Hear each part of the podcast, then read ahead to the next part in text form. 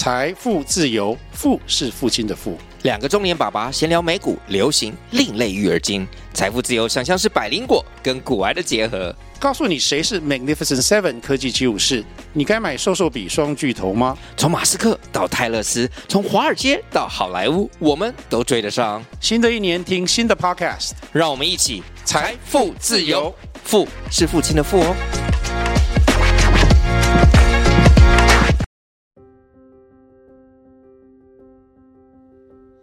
二零零四年五月，台北市政府提出了台北艺术中心的构想哦。国家两厅院是在一九八七年已经启用了十七年哦。台北市的表演场地显然远远落后于香港、新加坡、首尔、上海等一线的东亚城市。那时候大家纷纷讨论说，台北应该需要有一个世界级的表演场馆。后来呢，也就是我们熟知的台北表演艺术中心了。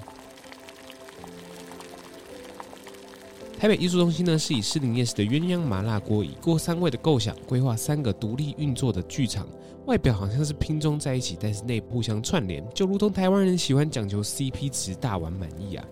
艺术家和表演者在表演艺术中心的各个场域发想创作排练的时候，就跟鸳鸯锅不断沸腾，被炖煮提炼汤汁的气味溢出来的那种感觉。很高兴台北艺术中心就在士林夜市旁哦。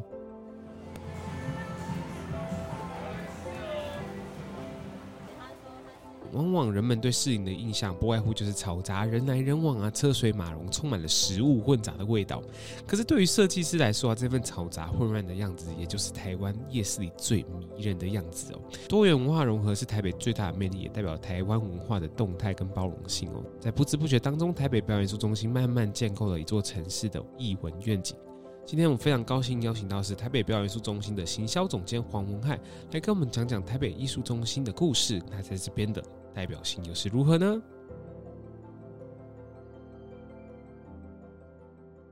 欢迎收听《山洞台北》。Hello，大家好，我是 Leo，台北市的街头导览员，AKA 非常机车的 Podcast 公司老板。我是明轩，在台北某一种交通工具工作的人。在这个节目里呢，我们用不同时事、不同故事，大家谈说台北这座城市。明轩现在是几月几号？现在是几点几分呢？现在是九月二十六号的上午十点十六分。这集播出的时候，很高兴可以跟大家宣布一件事情，嗯、就是呢，这个和饼干呢，打开的时候就发现一个非常造型非常可爱的饼干呢。没错，所以它是我们的解锁。限定款饼干，对，就是我们达标了之后，终于把这块饼干给解锁了。那这块饼干呢，到底是什么？就是我们的台北表演艺术中心啦。是不是很想讲皮蛋豆腐？对，是皮蛋豆腐。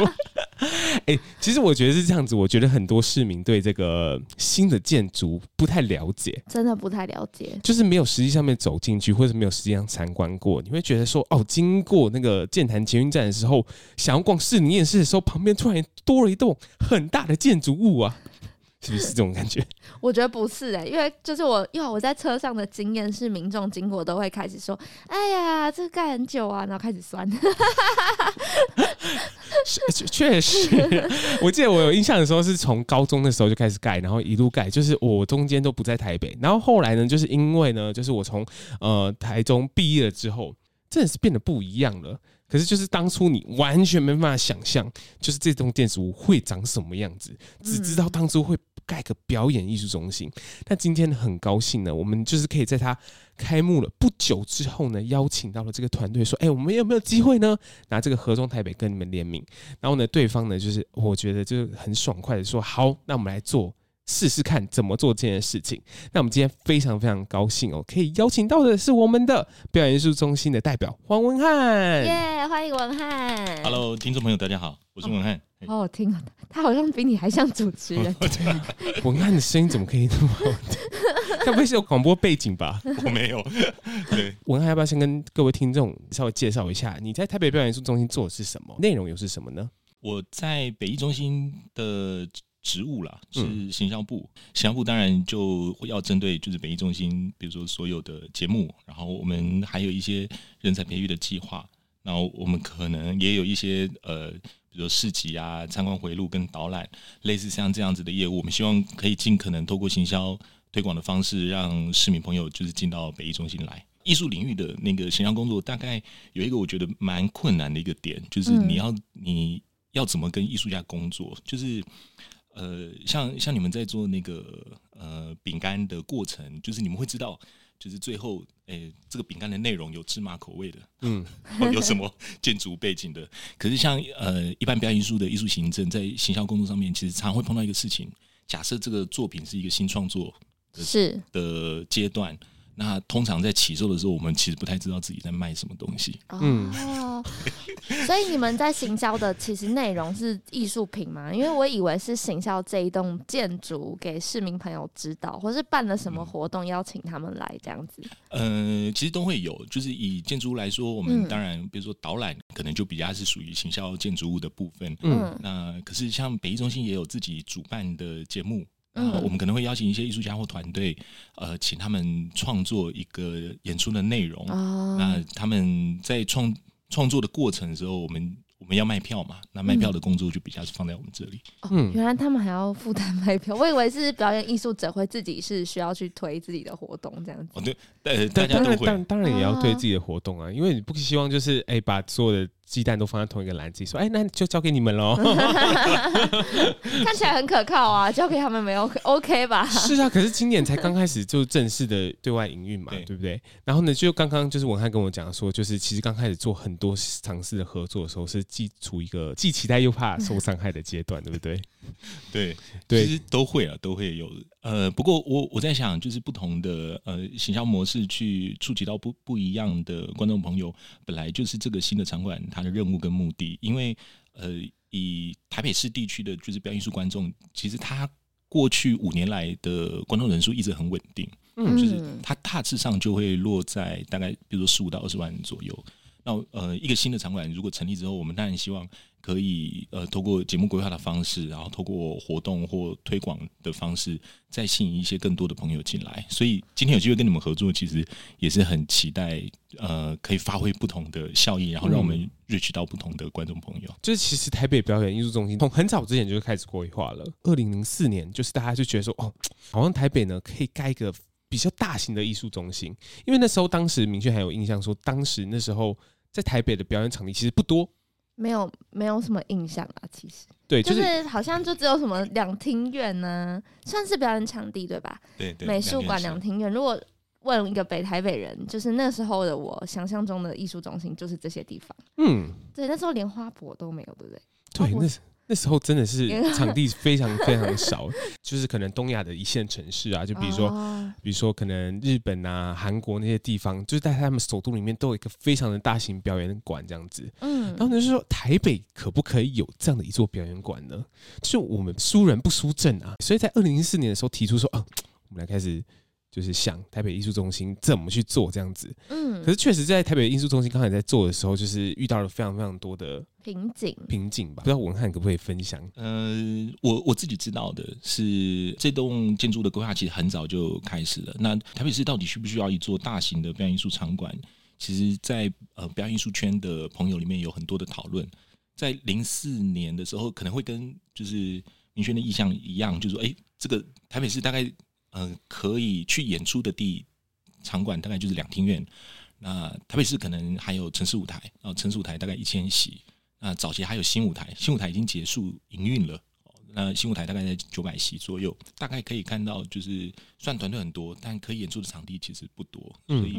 很多的讨论都会在跟，比如说大家就会想要跟两厅院再争取一下演出的档期，能够再延长，能够再扩张。所以呃。档期演出档期的不足，大概是当时遇到一个，当时在呃新店表演场馆的时候，大家非常期待的事情，就是它可以解决、嗯、呃演出团队档期不足的事。那档期如果够，那我想对表演团队来讲，它的好处是说，我们现在大部分的表演艺术演出大概就是一个礼拜，一个礼拜演四场，嗯嗯，那演完就没有了嘛，然后演完就换下一个啊，基于公平的状态，所以呃就是。呃，场馆必须要分配那个档期，就变成一个礼拜就是一个团队，一个礼拜一个团队。可是对团队来讲，就是他演出一个礼拜之后，他的口碑如果有口碑的话，他没有办法在下一个档期，对不对？对，他没有办法在下一个档期就直接享受到那个口碑带来的就是票房的效益。是，所以某个程度上，就是他演出礼拜呃礼拜五晚上演出，到礼拜天演出就结束了。其实你戏的做的好或不好，其实对。艺术家的营运来说，其实其实会他没有办法马上享受到那好处，所以、嗯呃，有一个新的表演艺术场馆，其实某种上可以呃解决这个档期的问题。所以像北艺中心在呃，我们其实十月十月初开幕季结束之后，接下来其实都会有跟团队的合作。那这个合作就是属于长销式的合作。嗯我们希望表演艺术团队，如果你有意愿要试试看的话，那你可以来这里租两个礼拜、三个礼拜。团队来讲，他在营运面上面，如果有一个场地可以长期的表演，对他们来讲其实是非常好的事情。嗯那这个是我觉得，呃，当时在考虑呃新建的时候，呃，一个新的场馆，台北市到底需不需要一个新的场馆？在当时来讲，我认为是需要的。然后另外还有一个事情是，北艺中间的三个场馆大概的观众席数量是一千五百席、对，八百席跟五百席。嗯那以台北地区的那个表演艺术团队来说，我们大部分的呃团队，他可能比较适合的演出规模，大致上会落在呃五百到八百席中型的剧场，会是比较舒适的。北艺中心还没有出现之前，就是表演艺术团队可能会遇到的情况，就是他可能在两厅院的实验剧场，大概两百席左右演完了，哎，演得很成功，那大家也觉得，哎，这个团队非常有潜力。可是接下来如果呃场馆想要挹注这个团队，再往上再把规模扩大一点点，他马上就要挑战是一千五百席的座位。哦，中间那个 gap 太大了。可是，一千五百席的，就是剧场空间，跟八百席的剧场空间，跟两百席的剧场空间，嗯，就艺术家在创作上的语汇其实是完全不同。是嗯是是，所以你怎么样让你的表演者在那个在两百席的空间稍微亲密一点点，表演者可以 handle。可是，在一千五百席的空间这么大，然后以两天来说，他可能到四楼去了。对，嗯表演者的表演能量到底能不能投射到四楼？就是这个都会需要导演跟创作者在这个过程里面不断去尝试。嗯所以我觉得，呃，北艺中心其实提供了一个非常好的空间，尤其是我们五百跟八百席的，呃，我们五百席是蓝盒子，然后八百席是球剧场。那对于很多就是希望可以在营运规模可以再往上成长的团队来说，就是他可以来这边做尝试。嗯对他不会冒那么大的险啊，好，不然一次就要一千五百席，其实非常辛苦。嗯，所以当初可能在选址或在建址的时候，就考虑到说，好，如果今天给表演者实际上面来到这个地方表演的话，那我们就可能会分三个不一样的场地给这个表演者，他们可以渐进式的选可以使用的场地，这样子。对，当时其实选址的地方呢，其实在儿童音乐中心那边，就觉得说，哎、这边有块地、耶，就是有一块不错大的地，然后呢就觉得说，哦，如果我们在设置设在这边是一个不错的想法，这样子。嗯那其实当初大家在想象这个规模的时候，是表演艺术中心的场景，可能里面会有一些 shopping mall 啊，里面听起来是要盖百货公司，对政府真的很聪明啊！啊，如果真的没做起来，还可以卖东西，对，应该说他大家觉得觉得他是想要做一个复复合合式式的空间城，这样子。对对对对对，后来这个东地方就又被选为这样儿童娱乐中心新，乐园，对，新乐园会盖在这边，那所以就不能选在这边了，我们要另外移到一个地方。然后就说啊，那我们就移到就是原本的士林夜市的。士林市场嘛，对，士林市场那个地方，那个士林市场，本来晚上的时候，就是那些好大大鸡排都在那边卖。对啊，我那时候其实蛮愤愤不平，对不起啊，那时候就是会觉得说，为什么？因为我其实后来在市里念，我在士林念书的。当市里的市场跟夜市改到地下的时候，我觉得有可能是那个地下也并没有处理的非常完善，所以你会觉得原本的环境比较好。然后那时候你根本也不太清楚这里要盖什么东西，所以对当地的我们来说，就会觉得说，干嘛啊、就不太能理解这样子。对，我觉得刚开始在建这个东西的时候，尤其是我们那时候在高中生吧，觉得说表演艺术中心这个东西离我好远。因为高中生比较在意吃东西，对啊，我因为我从我从学校下课之后，我就想在市营夜市吃一波。对，所以呢，就是当初在选址的时候说，哦，市营夜市突突然要被搬走，然后地下化了。我想说，哎、欸，这到底要做什么事情？嗯，然后就觉得说，哦，原来这个地方呢要做一个表演艺术中心。然后我就觉得说，在夜市旁边设立表演艺术中心是真的吗？认真的吗？结果真真的是认真。选址终于学完了嘛，就是表演艺术中心学习设立在那边的时候，就要开始进行到很大的一波搬迁的部分。对，那我不知道这边就我看这边有没有可以一些就分享就搬迁的部分，就是哎，从实际上面就是好我要盖了，到呢可能中间呢可能我们要招标厂商嘛，最终决定呢要盖在四林市场这边，你这边有没有参与到，或者你有知道一些部分呢？其实最早的确是在那个儿童新乐园原本的呃嗯，预定地那边。那其实当时设定在那里，其实就会遇到交通的问题。嗯，那、嗯、对对，因为你想象中大概所有的观众都必须要可能要开车，然后又或者是比如说从呃捷运捷运站走路，再再安排接驳车，呃，把那个地点放在呃剑南站旁边，然后跟跟市里夜市这么接近，那其实是一个蛮正确的选择。嗯，呃，我们今年也在尝试，就是今年有一个尝试叫做呃市林艺享券。哦，那个意享券的功能就是，我们希望让所有进到北艺中心的观众朋友，在看完演出的时候，他可以在现场扫一个 QR code，然后他就可以拿到一个一百块钱的士林夜市折价券。哦。那他在演出结束以后，他马上到士林夜市里面去消费。对对，那其实，在台湾很多地方的场馆，就是它在地理条件上面跟北艺中心相比，北艺中心真的是跟跟跟生活机能，就是跟夜市这样子的。就是地方，就是真的是靠最近的。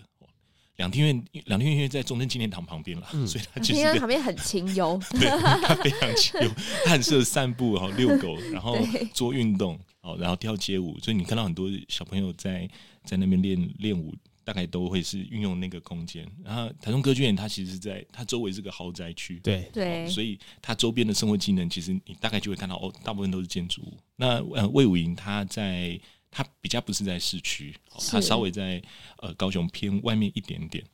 呃，所以我想以北艺中心来说，就是它的在选址上，后来选择在剑南站旁边，我我我觉得这个是很重要的一个优势，因为它真的有机会让表演艺术跟生活哦，就是再结合在一起。因为我们待会会讲到，就是整个选址跟建筑师设计这个。建筑的理念是什么？就是他观察到台湾人，就是进到表演艺术中心的穿着打扮会是怎么样子。对，我觉得这个非常有趣。我们那时候在一起做功课的时候，就是好像有被点破的感觉。他有提到说，可能一些欧洲啊，或者是美国呃西方国家，他们去看表演艺术的时候，都是穿得很体面。可能会有先有一个 party 还是什么交流的部分，然后才进去听。可是台湾人真的是很像去看电影的那种感觉，你知道吗？就是会觉得它跟生活是一起的，所以可能我们就是穿的很轻松，不会随便，但是就是很轻松的进去听，然后听完然后出来聊个天啊，嘻嘻哈哈这样子。嗯，对，所以他就觉得，哎、欸，可能表演艺术对台湾人来说是一件很轻松、很靠近生活的事情。嗯，它是生活的很大的一部分，然后就是把它设立在夜市旁边，又是这个。东西的独特性，是夜市对我们来说，可能从高中、大学一直都是我们这个生活非常重要的一个环节。就是哎，嗯、我就是想要下，就是下班去逛个夜市。那这边逛个夜市，那我们去去看个剧好了，去看个 去看个表演好了。因为觉得说这个东西就好像是融合在你的生活的情境里面，没错没错。而且光是它的建筑的概念，其实我就觉得很喜欢。它一楼的空间是开放式的，就是民众可以在在下面的，所以你就可以经过这个地方，会觉得说哦。我现在就是经过这个台北表演艺术中心，然后走到士林夜市，它就是跟民众的生活是融入在一起，不会觉得说它好像是很分开那种高不庄严，对，很庄严高不可攀的地方。好像有这种感觉，因为我认真想，我第一次去到两厅院看表演的时候，我的确不敢乱穿呢。可是我如果真的要我，哎、欸，今天晚上去表演艺术中心看一个表演，我可能就是真的不会想说我要穿的。多用心，我就会穿的很轻松的去这样子。对，因为因为它草根性很强的话，你会觉得说，哦，我今天穿的很华丽的时候，我可能这个一百块我就可能没办法用了嘛。台湾人就是，哎、欸，不不行啊，这一百块我要用啊，我穿的礼服，然后去逛街是很奇怪啊，我就穿的就稍微就是小正式，出来就是可以啊买一个那个啊。炭烤鸡排 好吃，对，这大概是这样子。那就是我觉得，我觉得这边可以邀请文翰来跟我们介绍一下这个设计师当初来到台湾的故事。那个建筑设计师当初在二零零九年的时候就已经确定了，就是由我们的库哈斯的设立的 OMA 团队所设计的。所以那时候当初整个设计被搬出来的时候，那个球形很大剧场就是这个设计一个亮点。我觉得这边是。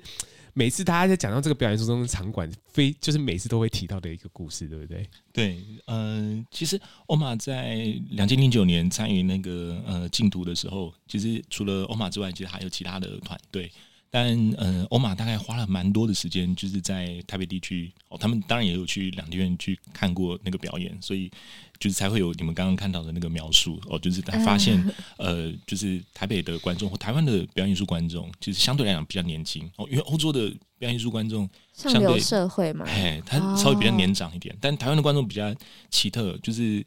呃，像像我，因为我自己做行销的，所以我我们大概知道说哦。就是台湾地区的表演艺术观众的使用者大概会落在二十五到四十岁左右，嗯，然后呃女性是居多的，所以这件事情对对 Rain 跟欧马的这个团队来说，其实他马上就看出跟呃欧洲可能不太一样的，就是使用表演艺术的这个族群。除了除了去看每个地方不同的场馆之外，其实他们也跑去士林夜市去。就是去逛街了，好，他们就是稍微去看一下。如果如果未来这个建筑要放在市林夜市旁边，那这栋建筑物有没有机会跟市林夜市、跟周边的社区发生关系？那他们去呃去逛的时候，其实就看到一个一个锅子，哦，一个锅子大概就切了一半，呃，有一半是放就是一个汤头的，然后另外还有呃另外一半呃又再切一半，所以总共有三个区域这样一锅。太好，听起来是去吃海底捞，应该不是，是不一定是海底捞。我看到那个是米粉，有点像米粉汤的那个、哦、那个摊位。你说在煮东西，哎，在煮东西。哎、哦，对，因为对对夜市的老板来讲，哎呀，哦，你你要一个米粉汤，什么口味的？哦，麻辣的，他就去拿捞麻辣的汤头。哦，了解。你要白汤，你就捞白汤这样。那对对 Room 来讲，他觉得这很新奇。就是哦，就是原来呃，在同样的食材的底下，就是你用不同，就是你可以非常有效率的，就是透过那个呃一锅三味的那个锅子的设计，然后去呈现不同的味道。嗯、那这件事情其实就变成他后来在北艺中心设计过程里面很重要一个定调。好，那他后来在思考这栋建筑的时候，其实他把整体建筑物的。主要的工作的量体其实是设计在那一到十二楼的中间的那个楼层，所以像大家现在看到的，在那个主要的中央量体呃的另外三面哦，就是凸出来的那三面，其实都是观众席啊。因为对他来讲，他觉得我们把所有呃演出技术所需要的功能集中在中间的区域，嗯，然后让观众席往外延伸跟突出，那中间。这个地方就有机会做一个整合，嗯，比如说这里的吊杆可以，呃，蓝盒子跟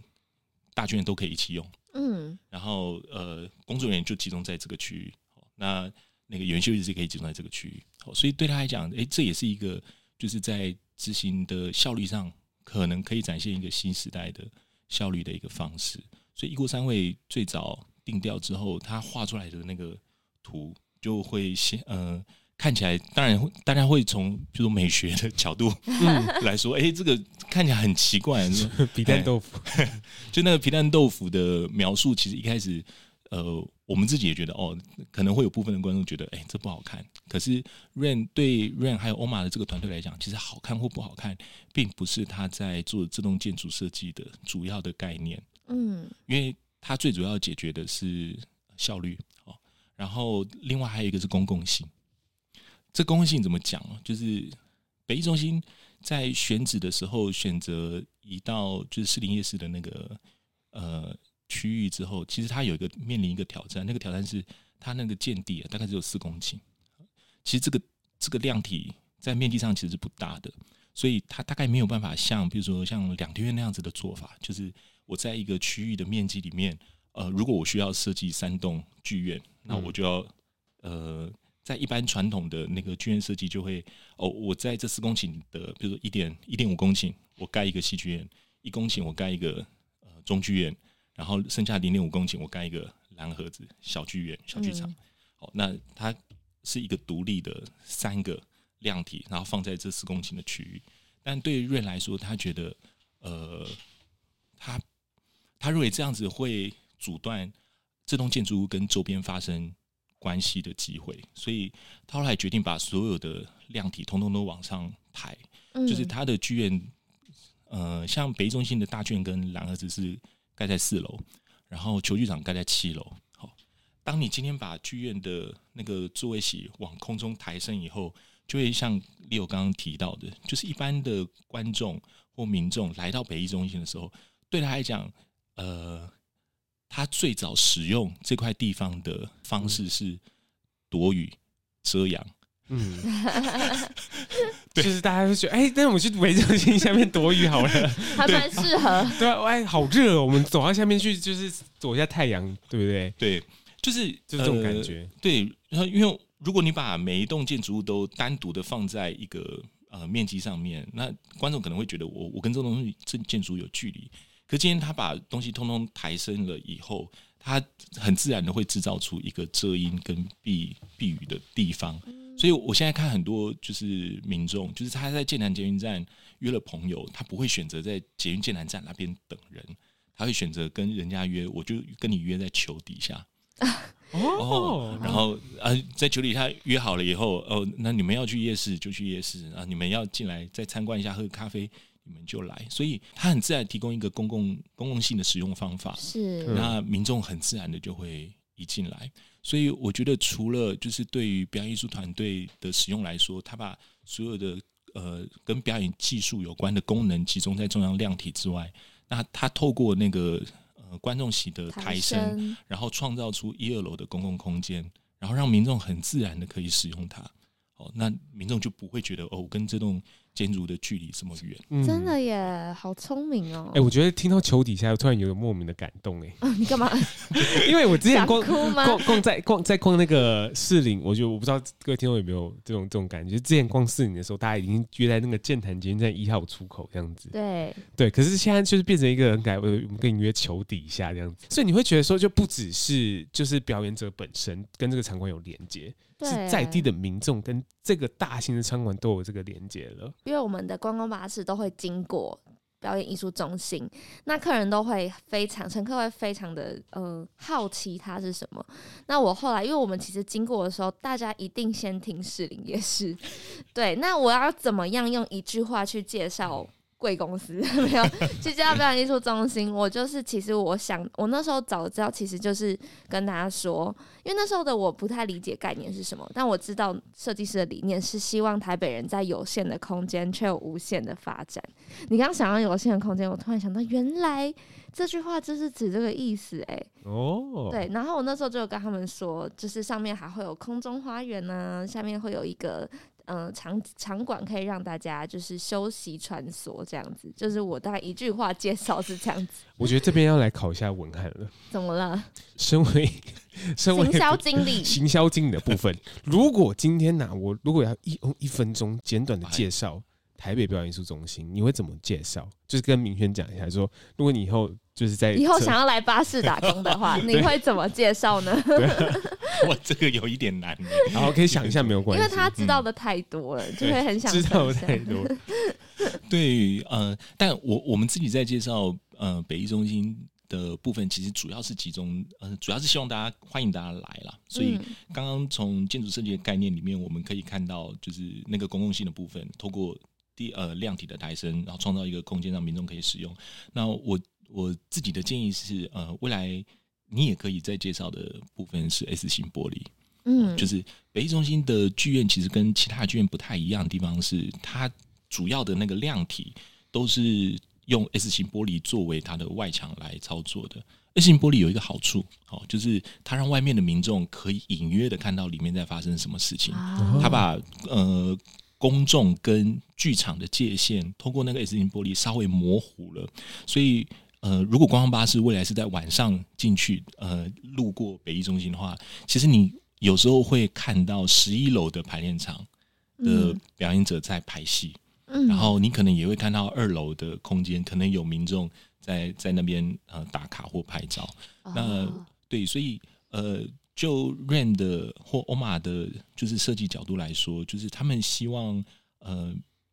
如果你没有办法使用。那个，比如说遮风避雨的功能，可是你路过的时候，你你可以看到里面在运作或发生什么事情。那这个这个部分可能会勾起你一点点好奇心，你未来就会有印象，你想要再来看看里面真正会发生什么事。嗯，所以 S 型玻璃，呃，它创造了一种模糊的空间，让公众可以隐约的看到剧院里面发生的事。那除此之外，当然很重要一个东西就是参观回路。好，那呃，欧马其实设计了一条单独的通道，然后这个通道是从北艺中心的一楼，就是搭着电扶梯往上走。那接着你就会进到四楼的空间。那我们刚刚有提到四楼的空间，呃，是大剧院跟蓝盒子的，就是剧剧场。所以你走参观活动的同时，你可能可以看到，就是大剧院跟蓝盒子的剧院的后台正在进行彩排，或者是排练，或者是技术人员正在呃做呃布景的安装跟、对后台操作。对，你会看到一点后台的呃部分，然后接着呃这个会在这个参观活动会再把你带到七楼。那中间呃七楼是我们的餐厅，好，艾格米的餐厅，你可以稍微休息一下。那接下来再把你带到呃十楼的空中花园，然后接着就是最后你会绕过十一，你会从十一楼绕过球剧场的顶端，然后你会隐约的看到球剧场里面在在进行的演出。所以呃，Rain 一直觉得呃这个建筑物就是一个政府部门的公共建筑物，它。必须要从设计的概念上，尽可能跟周边发生关系，引起民众的一个好奇，那让民众尽最大的可能去使用这个空间，那才有可能达成就是这个呃政府建物的在公共性上面的一个目标。嗯，对，所以我觉得如果未来有机会，就是你要用一分钟的时间介绍的话，我想或许 S 型玻璃、参观回路，那可能都会是对他们有。对民众来讲，一个感受对有帮助的。嗯、尤其参观回路，我们十月五号之后就会是呃才免费参观啊，所以民众只要预约登记就好了。因为我们呃开幕季的特展到九月三十结束，所以十月五号之后它会是免费参观的。嗯，很棒的姿势。那那明轩听完之后有没有想要用一分钟的介绍？马上考他，不用考我吧？就是经过的时候，来大家看到那个玻璃 S 型玻璃若隐若现的呈现在那边哦。想看里面做什么吗？看得到又却又看不到啊。那如果你真的想要看的话，欢迎你就是在台北表演艺术中心买票。这个介绍不太好，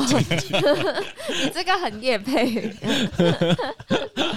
对啊，这确实就是我们可能经过，就是我们可能。要讲他的呃起起家的故事嘛，可能刚开始是建啊，你因为是建的理念概念是什么？嗯、可是就是你可以可以从外形跟人讲讲说，就是他是怎么跟民众产生更多的公众那个。参与性跟公众性的这样子，真的。可是我觉得这会不会跟台湾的风风土民情有关系啊？就像如果因为台湾其实我觉得民众跟政府是非常靠近的，所以他可以用这个方式来做，是因为台湾人的特性跟我们呃可能很自由啊、很开放的关系，所以就是我觉得他其实真的是有这栋建筑，就是把台湾人跟台北人的特性有结合的感觉。嗯嗯。当时在台湾被建起来的时候，听说有被 CNN 评选为就是被最期待的建筑之一，是不是？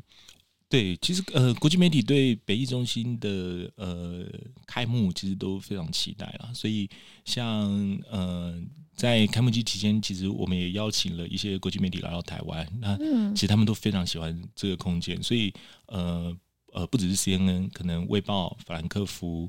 呃，汇报就是这些国际媒体其实都有给予北艺中心蛮好的一个展现。那当然，呃，这个呃这些曝光，我想就是某种程度上也会回到呃台湾跟中国的关系了。好，就是 干嘛，等一下，我们开始吗？好好好，来来来来，对，呃，我觉得。呃，在亚洲地区啊，嗯、就是台湾的确是一个在创作上非常自由的地方。是对对，所以相较于可能呃日本、新加坡还有中国，就是这些地方的城市，其实在创作上都会有一些限制。好，那个限制可能来自于呃他们自己文化上面的，或者是政治上面的限制。那在台湾，我在台湾，我认为其实。没有，在台湾你真的可以谈任何的话题。任何对，任何脱光光这件事，我想对本书观众来讲已经不是什么了不起的事情了。嗯，可是呃，在呃像呃像我们最近在做的台北艺术节，大概就会有一些呃关注到更呃更关注狭小的面向，比如说我们一直我们有一个节目叫选美小姐。嗯，可是这个选美参与选美的这个小姐的本身，她是个变性人。嗯，那这个这个题目，呃，在台北是可以做的，好，它非常自由。那我们可以让创作者呃谈他任何想要谈的事情。可是呃，同样的题材，如果你拿到其他地方，它可能会有一些限制。对。那我觉得呃，很多的国际媒体在谈北艺中心的成立的时候，它其实都是在谈呃亚洲地区，台湾是亚洲地区在创作上最自由的一个地方。是。对。那这个是我觉得呃，创作者在台北哦，在台湾。他的优势之所在，嗯嗯，对，我我要听到那种有点小分离，就 有点感动了，因为因为因为确实确实，我觉得自己身为一个创作者，或者我们一直在创作这个东西的时候，我们一直一直一直在讲说，哎，对，其实我觉得台台湾是个很开放式的，就是邀请很多不一样的创作者的时候，你就今天来这边，它是一个多元包容的城市。刚刚我们在讲到说台北艺术节嘛，就是其实呢，就是我之前有访问过这样的导演嘛，他说其实整个台北有个三大艺术节，就台北艺术节、台北艺穗节，然后呢儿童艺术节这样子，当然还有很多就是不一样、比较小型的这样子。那在这个这些节日，北艺中心又就是的角色又是什么？台北表演艺术中心的角色又是什么呢？嗯。呃，北艺中心在三节，呃，北艺中心其实是承接这三节的企划，嗯、呃，所以呃，在台北艺术节里面节目的挑选跟安排，然后呃，还有台北儿童艺术节的节目挑选跟安排，其实基本上是北艺中心的策展人哦、呃、来做一个整体的规划的。那台北艺穗节，呃，艺穗节是一个呃，我觉得另外一个蛮特殊的呃呃节庆，嗯，就是他完全不审查。哦，就是创作者的演出内容。那我只我就是专心的提供呃创作者一个场地。那像今年的台北艺术节，我们总共会整了三十个场地空间，然后大概有一百一十二组团队参与演出。哦，所以大概带来了四百多场的表演。那在这个不审查的状况底下，你大概每年都会从艺术节里面找到某些新的创作的。那个灵感对，然后是种子，对，有一些新的创作者就从就是易碎节长出来的，嗯、就是那个非常非常迷人了，嗯、就是那个新的概念，然后新的世代想要怎么说一个故事，就是你会完全从易碎节里面看到。那北艺中心其实，在易碎节规划，呃，在易碎节里面会找到一些有潜力的创作者，然后我们会再跟他做后续的接触，嗯、然后。呃，再提供他可能需要的资源，好，比如说，如果你想要再讲下一个故事，啊，你认为那个会是什么？那你会需要什么样的资源？有时候你可能需要编剧，有时候你可能需要剧场的灯光音响技术，嗯，那这个部分我们会在做媒合，好，那我们可能也会有一些定期的工作坊，比如说北艺中心，呃，一直定期在做的是呃呃亚当计划，然后跟音乐剧的人才培训，还有马戏棚的人才培训。嗯所以，如果你想要精进自己的在表演上面的技术，那或许你可以来参加这些可能跟表演比较有关的工作坊。可是，如果你想要增加自己在创作上面的面向，那或许亚当计划里面不同国家的创作者的身份背景，他们来到台湾之后，你可以跟他们接触，然后你就可以遇到。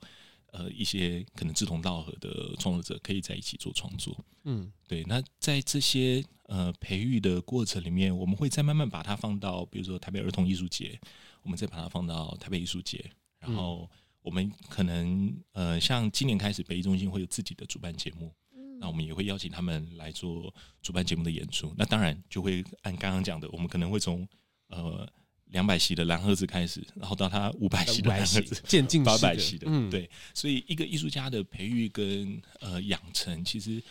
呃其实真的蛮需要时间、时间跟资源。对，嗯、那呃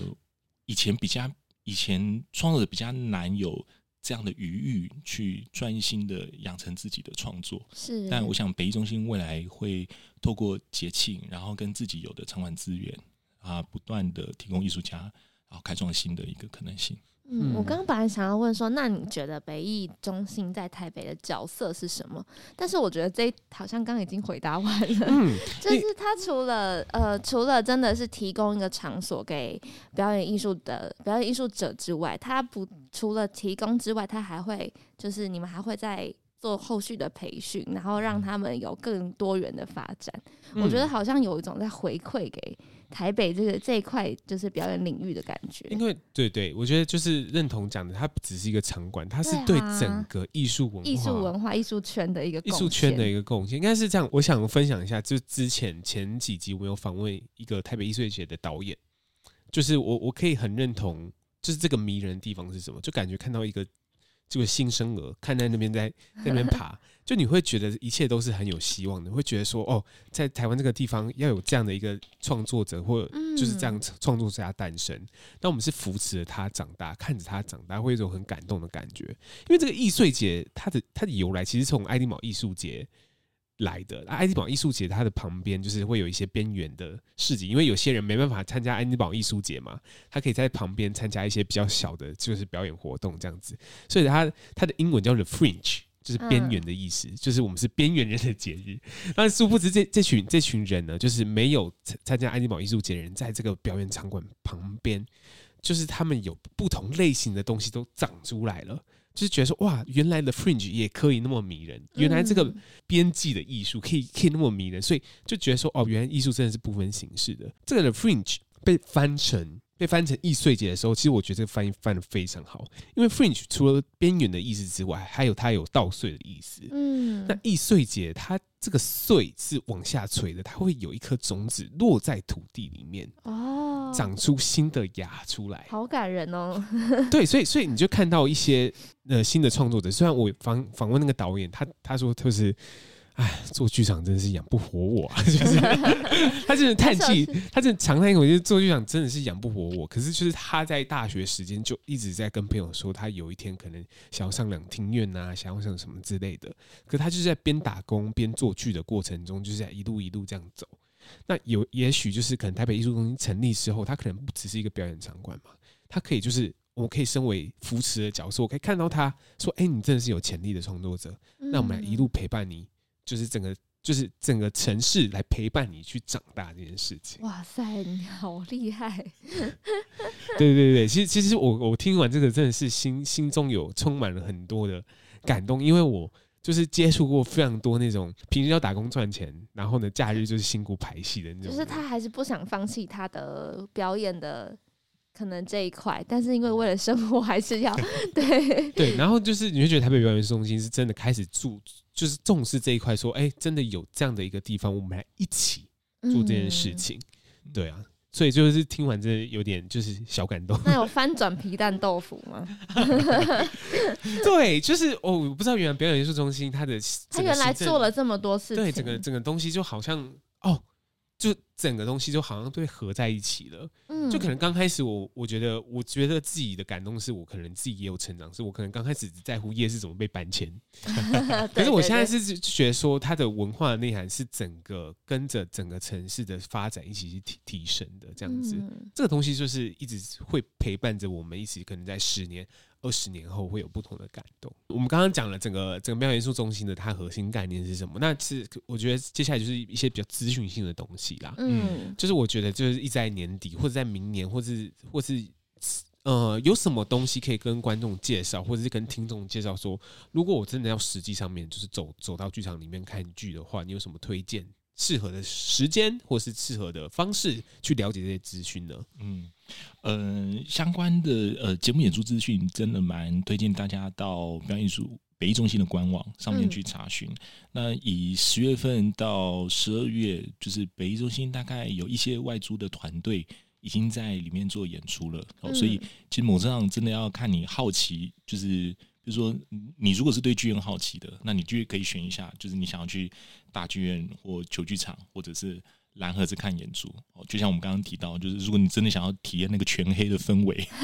或许你可以去蓝盒子看一下。但如果你对那个球体的那个球体的空间其实有一点兴趣的话，那你又想体验球体空间里面的包厢戏哦，因为北中心的球剧场里面有十六个包厢。哦，那这个看戏的包厢，如果呃你想要跟朋友一起买票进去看，那你你们大概凑十五个人，哦是可以享受，大家可以享受那包厢式的包厢式的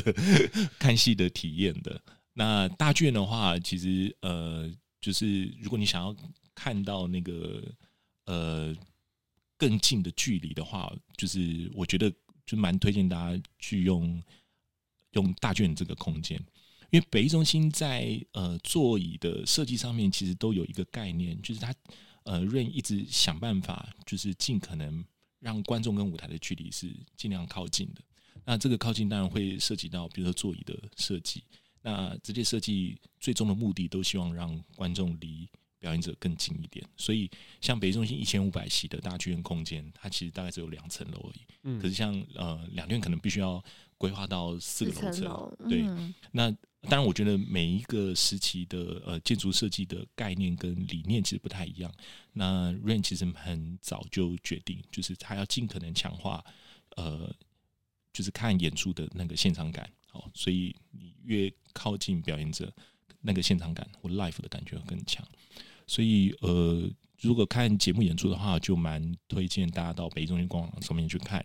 呃，十月份开始其实会有免费的参观回路的预约登记，所以也欢迎就是有时间的，就是观众朋友可以到北艺中心来看一看。那如果你想要啊，北艺中心还有一些驻店，哦，像我们七楼的 Acme 的空间。其实餐点非常好吃啦，那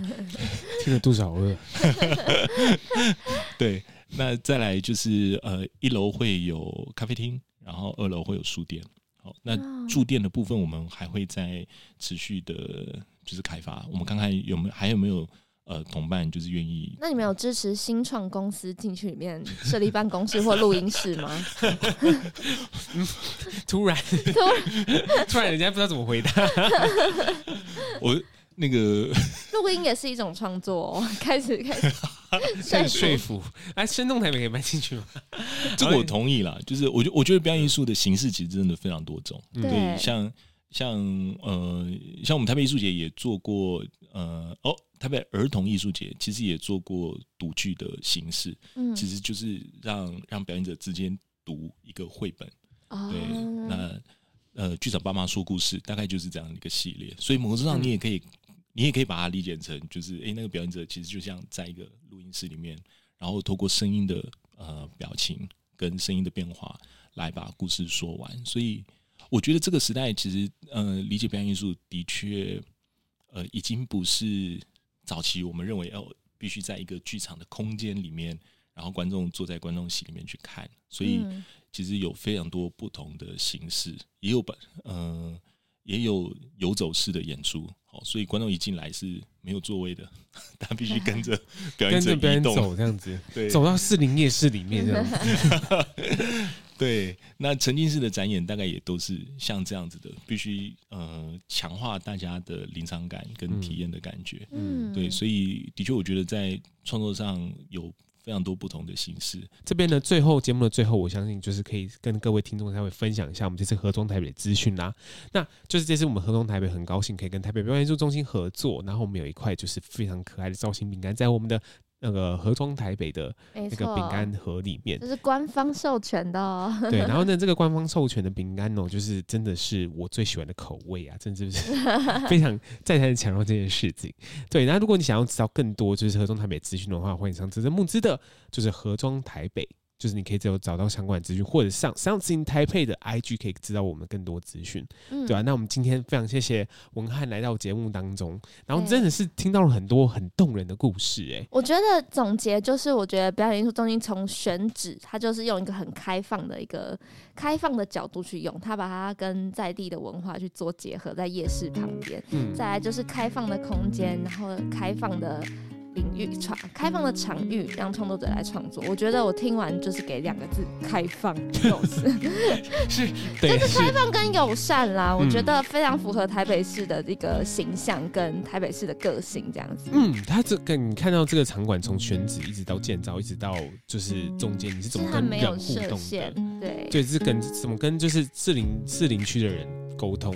建筑师怎么去设计这个场地？表演者怎么使用这个场地？那建完之后，怎么又回到士林区当地的经听众，或者整个台北市民的的生活的结合，全部都是以人为本的一个艺术空间啦。没错，对。然后我们今天非常谢谢文翰来到我们节目当中。然后呢，如果你想要知道更多资讯的话，记得一定要上台北表演艺术中心的任何的官网或者是 Facebook，你都可以知道相关的资讯哦。那我们下次再见喽，拜拜，拜拜。